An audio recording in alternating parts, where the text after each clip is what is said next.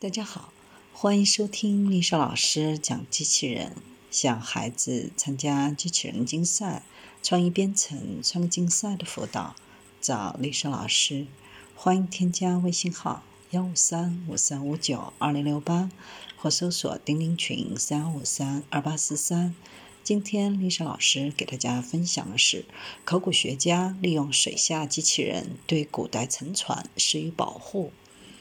一艘位于希腊阿隆尼索斯岛海域附近的古代沉船首次面向公众开放，而在此前，考古学家利用水下智能机器人对该神秘沉船施以技术性的保护。深海考古是一件非常危险的工作，潜水员的一个错误举动不仅会让自己陷入危险的境地，还会让宝贵的历史文物遭受不可修复的损伤。甚至是遗失在茫茫深海。根据希腊当地法律，水下考古需要遵照严格的规定。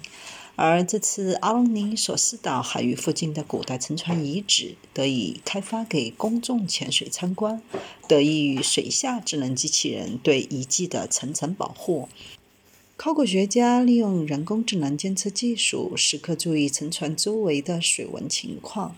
在周边海域展开进一步的搜索，帮助潜水员勘测其他水下遗址。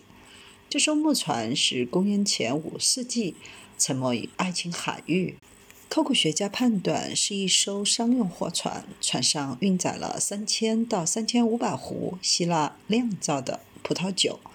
这是欧洲首次向普通潜水爱好者开放水下沉船遗迹。